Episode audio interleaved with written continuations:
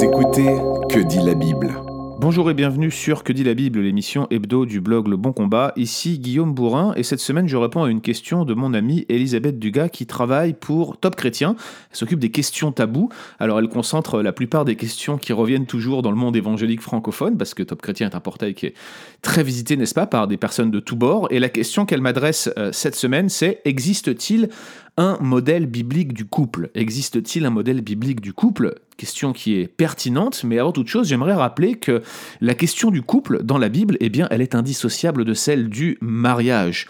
Autrement dit, d'un point de vue biblique, il est absolument impossible d'envisager qu'une relation amoureuse entre un homme et une femme perdure sans aboutir à un moment ou à un autre à un mariage. Donc, si vous suivez ce podcast, vous devez vous attendre à ce que ces deux thèmes, couple et mariage, s'entrecroisent, voire s'interchangent dans euh, mon propos qui va suivre. Ensuite, euh, il faut le dire, le sujet est vaste et il peut être abordé de différentes manières. On pourrait par exemple commencer par la fin, en quelque sorte par la relation entre Christ et l'Église, l'union mystique, le modèle auquel Paul demande euh, aux croyants de se conformer vis-à-vis de leur mariage terrestre. Vous regarderez chez vous ce qu'on appelle le code de maisonnée d'Éphésiens 5, 22, 33. Il est clairement demandé aux maris d'aimer leur femme comme le Christ a aimé l'Église et la soumission qui est attendue de la femme aux hommes est sur le même modèle de la soumission de Christ à Dieu. On pourrait commencer par là, mais on est dans le domaine de l'analogie ici, et à mon sens, il est plutôt préférable de commencer par le commencement, c'est-à-dire par l'institution divine de l'alliance du mariage, et cette institution divine, vous la connaissez très bien, elle se trouve dans le livre de la Genèse, chapitre 2, versets 23 et 24. Genèse 2, 23, 24, que je vais vous lire dans la version second, comme ça on sera tous sur la même page. Alors, l'Éternel Dieu, dit le texte, fit tomber un profond sommeil sur l'homme, qui s'endormit. Il prit une de ses côtes, il referma la chair à sa place, et l'Éternel Dieu forma une femme de la côte qu'il avait prise de l'homme, il l'amena vers l'homme, et l'homme dit, Voici sept fois, parce que les fois précédentes, ce qu'il avait amené vers l'homme, c'était les animaux, n'est-ce pas? Donc il dit, Sept fois, celle qui est eau de mes eaux, chair de ma chair, on l'appellera femme parce qu'elle a été prise de l'homme.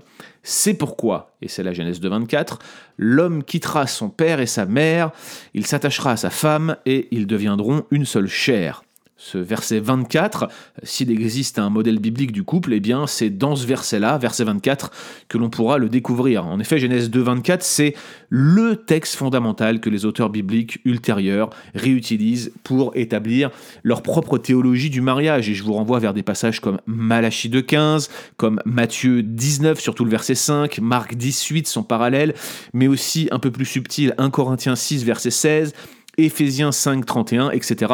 Bref, il contient à lui seul la plupart des normes maritales, des normes du couple qui sont développées dans euh, le reste des Écritures. Et pour ma part, ces normes du couple, ces normes maritales, j'en distingue au moins six et elles s'appliquent au couple biblique en général. Première norme, il s'agit de la monogamie. Au commencement, Dieu, il institue le mariage entre un seul homme et une seule femme. Toute forme de, polygamie est exclue, et en réalité, il faut attendre Genèse 4, 19 et le personnage de Lémec pour observer le premier, le premier cas, entre guillemets, biblique de polygamie. En réalité, la perspective générale qui découle de ce passage de Genèse 4 est clairement négative, et très sincèrement, je ne vais pas m'étendre sur le sujet, mais si le sujet vous intéresse, celui de la polygamie, j'avais fait un podcast à l'époque, vous pourrez le consulter dans les liens de ce podcast que je, que je lis, pardon, que j'associe avec le commentaire que vous retrouverez sur iTunes ou sur SoundCloud ou bien sur le blog Le Bon Combat, si c'est là que vous avez l'habitude de suivre notre podcast. Alors donc, à contre-courant de ce qu'une certaine frange de notre société actuelle promeut, le couple biblique est bel et bien monogame, ça exclut toute référence à la polygamie ou à la polyamorie, bref, tout le polyamour, pardon, polyamorie c'est un, un anglicisme, mais le polyamour, bref, d'une manière générale, le couple biblique est d'emblée présenté comme monogame. Deuxième euh, principe, deuxième, euh, je dirais, euh, norme qui est développée au travers de Genèse 2.24, eh bien, c'est la fidélité. Alors oui, l'idée de fidélité, elle n'est pas présente dans le texte, en tout cas pas de prime abord, mais elle est implicite dans l'action de s'attacher à sa femme, littéralement de s'accrocher, de se, de se cramponner à sa femme. Et puis d'autre part, Paul va, va analyser la dernière partie du verset, l'union une seule chair, comme un lien sexuel exclusif dans lequel personne d'autre ne devrait pouvoir s'immiscer. Et il dit, euh, si quelqu'un s'attache à une prostituée, il forme un seul corps avec elle. Il n'est pas en train de dire qu'ils deviennent mari et femme, mais qu'ils font en quelque sorte une parodie de mariage en imitant l'union d'une seule chair qui n'est réservée qu'aux hommes et aux femmes. Donc quand vous avez le septième commandement qui dit tu ne commettras point d'adultère, ça c'est Exode 20, 14, eh bien il s'agit clairement d'une référence à cette exigence divine de fidélité dans le mariage. Donc je ne pense que je ne vous apprends rien en affirmant que le couple biblique est basé sur la fidélité mutuelle, surtout en matière de sexualité. Donc monogamie, fidélité, et le troisième principe, la troisième norme qui sous-tend le couple biblique, eh bien c'est la durabilité. Autrement dit, cet attachement que nous venons d'identifier, il n'a pas de limite temporelle, en tout cas pas de limite temporelle explicitement mentionnée dans le texte de Genèse 2, 24, et une telle union, du coup, elle est appelée à durer. Dieu n'envisage pas qu'un couple puisse se séparer de lui-même. Alors certes, bien sûr, il y a, à cause de la dureté du cœur de l'homme, une euh, clause d'exception où, laquelle Dieu permet, au travers de Moïse, qu'un homme puisse donner une lettre de divorce à sa femme, je l'appelle clause d'exception, mais je devrais plutôt parler de concession. Cette concession, elle obéit très certainement à un principe de tolérance qui vise à préserver les épouses ainsi répudiées. Et je vous rappelle l'article que j'avais écrit avec euh, les huit principales positions sur la question du divorce-remariage. Même s'il y a des opinions divergentes sur le sujet, on ne doit pas oublier que le plan originel de Dieu pour le couple est sa durabilité. C'est une norme.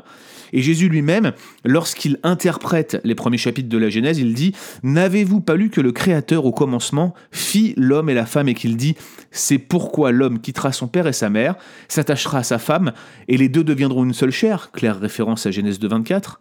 Et Jésus de rajouter Ainsi ils ne sont plus deux, mais ils sont une seule chair, que l'homme donc ne sépare pas ce que Dieu a joint. Matthieu 19, versets 4 à 6. Ainsi donc, dès la création, Dieu a en vue la permanence du couple, c'est la base, c'est la norme, c'est le couple idéal selon la Bible. Donc on a dit monogamie, on a dit fidélité, on a dit durabilité, et la quatrième norme que j'identifie ne sera peut-être pas, certainement pas même évidente pour vous de prime abord, mais vous allez comprendre où je veux en venir. Il s'agit de la fertilité. Quatrième norme, la fertilité. La dernière partie de, Genèse 2, 24, eh bien, elle porte sur l'union une seule chair, une référence qui est très claire à l'union sexuelle qui, qui consomme et qui parachève l'alliance du mariage. Et si vous voulez une discussion approfondie à ce sujet, là encore, consultez dans les liens que je vous indique dans ce podcast l'article qui s'intitule Le mariage selon la Bible. Alors il y aurait beaucoup de choses à dire sur cet acte sexuel introductif, cet acte qui est essentiel au fait que le mariage soit fait, au fait que le mariage existe.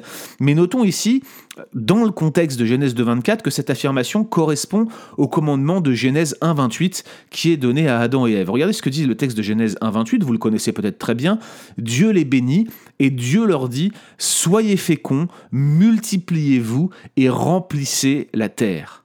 Donc dès la création, Dieu a en vue la, la multiplication du genre humain au travers de l'union d'un homme et d'une femme dans l'alliance du mariage.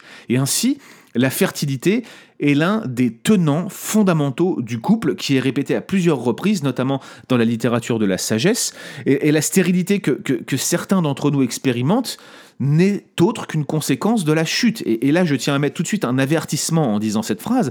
Si vous êtes stérile et que vous écoutez ce podcast, je ne suis pas en train de dire ici qu'il s'agit de la conséquence d'un péché particulier que vous auriez commis.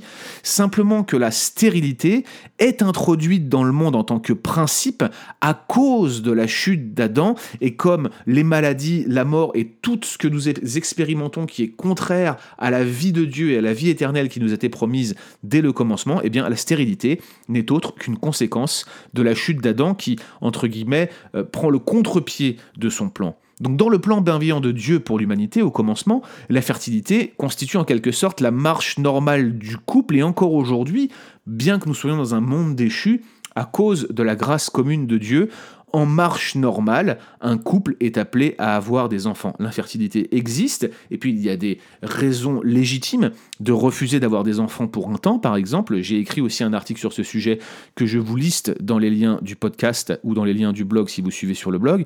Mais là encore, c'est une question qui va bien plus loin que ce que j'essaye de, signifier ici comme norme. Le principe, c'est que Dieu a établi le couple pour qu'il soit fertile. C'était comme ça au commencement. Bien sûr, la chute est passée par là, et il y a des questions à se poser. Néanmoins, cela reste une norme, un principe, une marche normale pour le couple telle qu'elle a été établie par Dieu. Cinquième principe, cinquième norme que j'identifie dans Genèse 2, 24, eh bien, il s'agit de la complémentarité. Alors pour ceux qui suivent le blog, euh, parmi vous, certains en ont assez, euh, j'ai suffisamment écrit sur le sujet et effectivement je ne vais pas m'étendre ici sur ce principe de complémentarité euh, de l'homme et de la femme qui est selon moi établi par Dieu dès la création. je vous renvoie vers mes travaux pour plus de détails, notamment la série Point chaud que euh, vous retrouverez dans l'onglet masculinité et féminité biblique du blog Le Bon Combat. Je vous encourage à aller lire l'ensemble des articles de cette série si vous avez le temps. Le point est le suivant, c'est que tout, dans les trois premiers chapitres de la Genèse, pointe vers le fait que l'homme et la femme sont égaux en valeur aux yeux de Dieu, mais qu'il leur a assigné des rôles différents. Et à mon avis, c'est ce qu'on retrouve en Genèse de 24, quand vous voyez ce rôle actif de l'homme qui doit lui quitter son père et sa mère et lui s'attacher à sa femme, c'est lui qui est actif dans l'action, eh bien ça semble rendre compte de cette complémentarité, de l'initiative qui est dévolue à l'homme. Sixième et dernière norme, et je vous rappelle que ces six normes ne sont pas exhaustives, eh bien il s'agit de l'hétérosexualité. Le couple, selon la Bible, est fondamentalement hétérosexuel. Tous les textes afférents au mariage le décrivent comme l'union d'un homme et d'une femme, excluant de facto l'idée d'un couple homosexuel. Cette idée biblique du couple, qui est euh, très débattue depuis la décision de l'EPUDF de, de bénir en Église les unions du même sexe, eh bien ça reste néanmoins la norme, quoi qu'on en dise, pour tous ceux qui souhaitent se conformer à la volonté de Dieu exprimée dès la création du monde. Il ne s'agit pas pour moi ici de nier la réalité des désirs de ceux qui sont attirés par les personnes du même sexe, mais plutôt de se souvenir que la sexualité humaine en général est elle aussi affectée par la chute. Et donc, tenter de redéfinir les normes qui sont instaurées par Dieu lors de la création du monde, eh bien, ce n'est pas la voie qui rendra à l'homme la plénitude de la joie de la relation avec son Créateur. À mon avis, nous devons plutôt chercher à revenir au bon fondement, au plan bienveillant de Dieu pour le couple, tel qu'il est décrit dans l'ensemble des Écritures. Et là encore, si vous voulez creuser euh, ce sujet, je vous renvoie à notre série d'articles assez fournis, puisqu'il y a des ressources externes au blog, sur la relation qu'entretiennent la Bible et l'homosexualité. Vous jetterez un œil aux différents articles de cette série, vous aurez de la matière pour creuser vos méninges et, et vous informer sur ce sujet. Il y a beaucoup de choses sur le blog. Encore une fois, consultez les ressources qui sont mentionnées en commentaire de ce podcast. Alors, nous avons donc donné six normes, six principes qui sous-tendent l'idée biblique du couple. La monogamie, la fidélité, la durabilité, la fertilité, la complémentarité et l'hétérosexualité. Et à mon avis, la meilleure manière de conclure cette question taboue, c'est sans doute la définition du mariage que John Stott euh, nous donne dans un ouvrage qui date de 1985. Voici ce qu'il dit.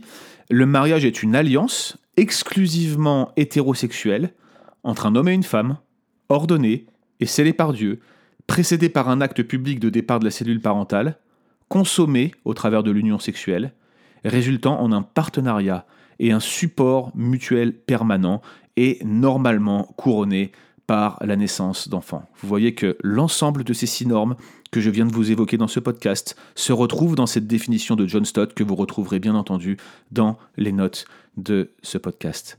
Retrouvez d'autres épisodes sur www.leboncombat.fr.